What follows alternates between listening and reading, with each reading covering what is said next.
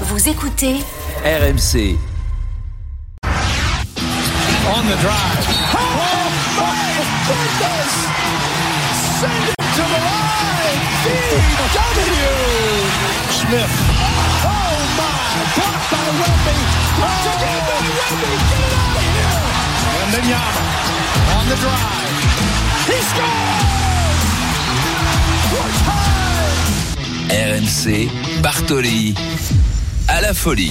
Ouais, vous l'avez entendu, tout le monde s'intéresse à lui et pas seulement nous Français parce qu'on est chauvin, mais euh, quand on voit le, euh, à quel point il est performant dans la ligue la plus relevée du monde, forcément on est impatient aussi euh, de le voir évoluer avec l'équipe de France. Et qui mieux que son sélectionneur pour nous en parler? Marion Vincent Collet est avec nous. Bonsoir Vincent Collet, merci infiniment de prendre un tout petit peu de votre temps pour répondre à mes questions pour les grands débuts de Vector Wembanyama en NBA. Des débuts fracassants, surtout en termes d'audience.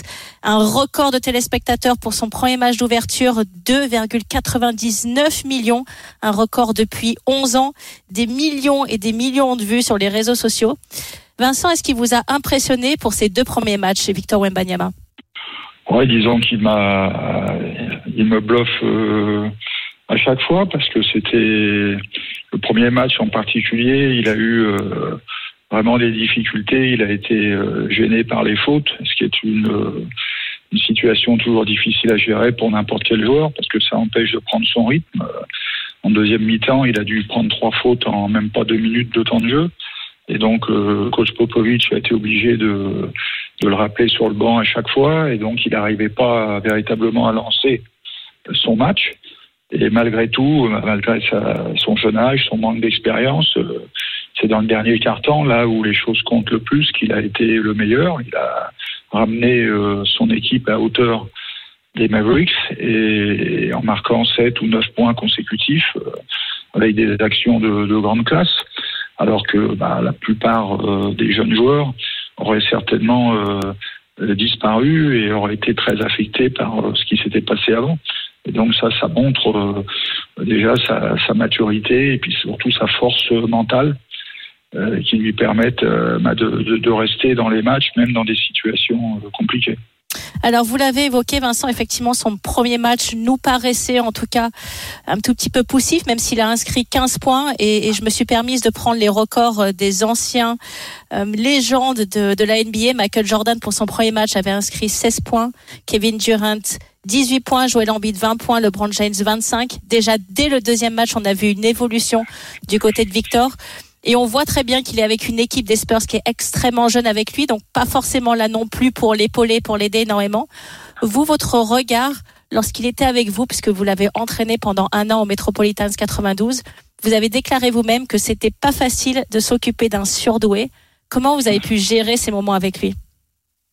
Bah, Disons que, en fait, ce que je voulais dire par là, c'est qu'il faut effectivement euh, euh, s'adapter. Bon, c'est c'est toujours le cas, mais le coach euh, avec un tel joueur, euh, le coach c'est souvent celui qui contraint, qui limite euh, le rayon d'action du joueur. Et lorsque le joueur a ce type de talent, bah, il faut il faut le faire un peu moins. Il faut laisser une forme de liberté qui lui permet d'exprimer justement l'étendue de ce talent, mais tout en quand même l'influençant et, le guidant. Donc c'est effectivement euh, pas facile parce que c'est ça se fait un peu à, à, la marge. Et là, en l'occurrence, vous parliez de la jeunesse de l'équipe de, de, de, des sports. Et effectivement, sur le premier match, euh, il n'avait vraiment pas été euh, aidé par ses coéquipiers. C'était déjà différent dans le deuxième. Et je pense qu'il a la chance d'être dans une équipe où, bah, déjà qui est très coachée, où Popovic va petit à petit euh, faire en sorte que le jeu tourne beaucoup plus autour de lui. Et je pense que bah, il va monter en puissance euh, assez rapidement au, fil des matchs, même si euh, bien sûr les adversaires vont aussi trouver des, moyens de le gêner et, de, l'embêter. Mais, son talent va, lui permettre, je pense, de, de trouver toujours une réponse aux différentes situations.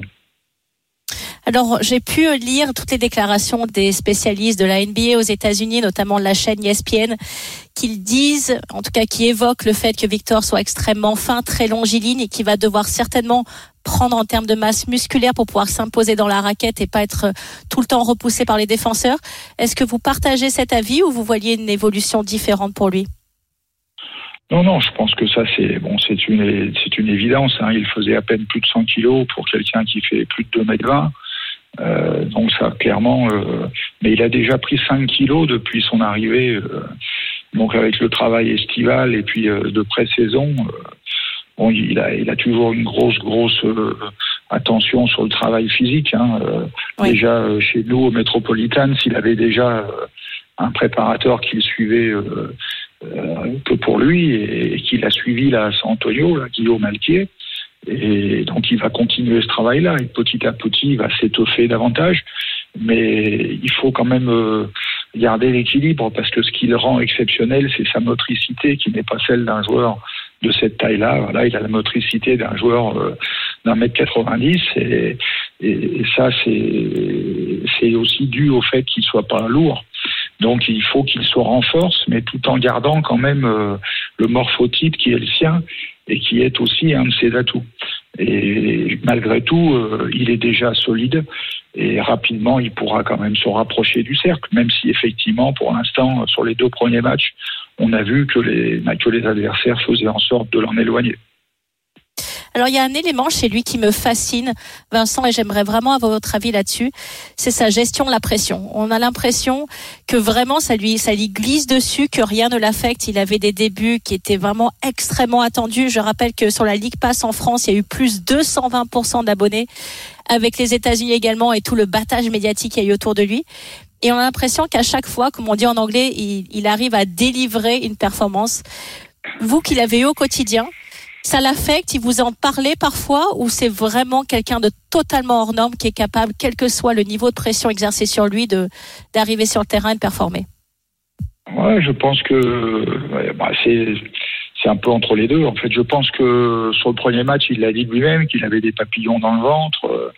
Euh, bon, c'est quelqu'un de vraiment intelligent qui euh, a, déjà une euh, comme s'il avait déjà visité les moments qu'il allait qu'il allait découvrir, même s'il les découvre pour la première fois. Et, et je pense qu'il a effectivement euh, une vraie capacité à gérer la, la pression et à s'adapter. Moi, ce qui me euh, surprenait l'an passé, c'est que plusieurs fois, il a été, euh, il a pu être en difficulté au cours des matchs, mais euh, en ayant au cours de ces mêmes matchs une capacité à s'adapter et à trouver des solutions. Et ça, c'est quand même la marque des grands, quoi. C'est l'apanage des plus grands, ouais. C'est l'apanage des plus grands parce qu'à cet âge-là, c'est c'est pas du tout euh, pas du tout évident. Et, là, c'est encore ce qu'il a fait. Et clairement, euh, dans les deux matchs, euh, parce que même dans le deuxième, il a été longtemps en difficulté contre Houston avant-hier. Hein, pour l'avoir vu, il était maladroit. Il était, je crois, à 2 sur 12 au tir. Il a mis les cinq derniers et en particulier dans le dernier quart-temps, dont celui qui permet l'égalisation. Il fait des contres décisifs aussi à ce moment-là.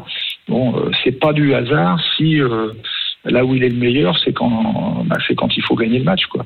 C'est quand ça compte le euh, plus. Ouais. Voilà, ça c'est quand même, comme vous le dites, l'apanage, l'apanage des grands. Vincent, j'ai une dernière question pour vous. Bien évidemment, les JO de Paris arrivent à grands pas. Vous avez une relation privilégiée avec Victor. Est-ce qu'il vous en a déjà parlé? Est-ce qu'il est certain de représenter la France pour les Jeux Olympiques à Paris? Ou il n'a pas encore pris sa décision?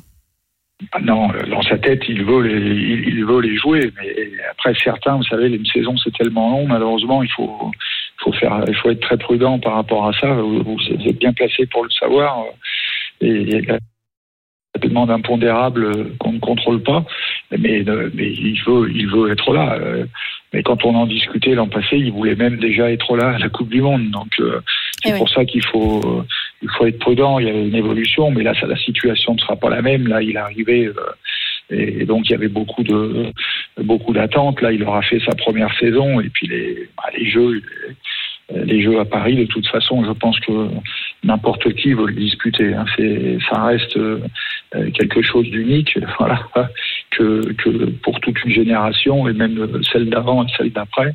euh, personne peut, peut les connaître, donc tout le monde en a envie. Merci beaucoup Vincent Collet, merci de nous avoir éclairé sur euh, Victor Wembanyama, ce phénomène français qui nous fascine. Merci pour votre temps. Merci, merci à vous. Bonne soirée. Merci beaucoup, au revoir. Toujours très passionnant, Vincent Collet, Victor Wembanyama qui Fascinant. rejoue, ouais, exactement, dès cette Absolument. nuit d'ailleurs face aux Clippers avec euh, les Spurs.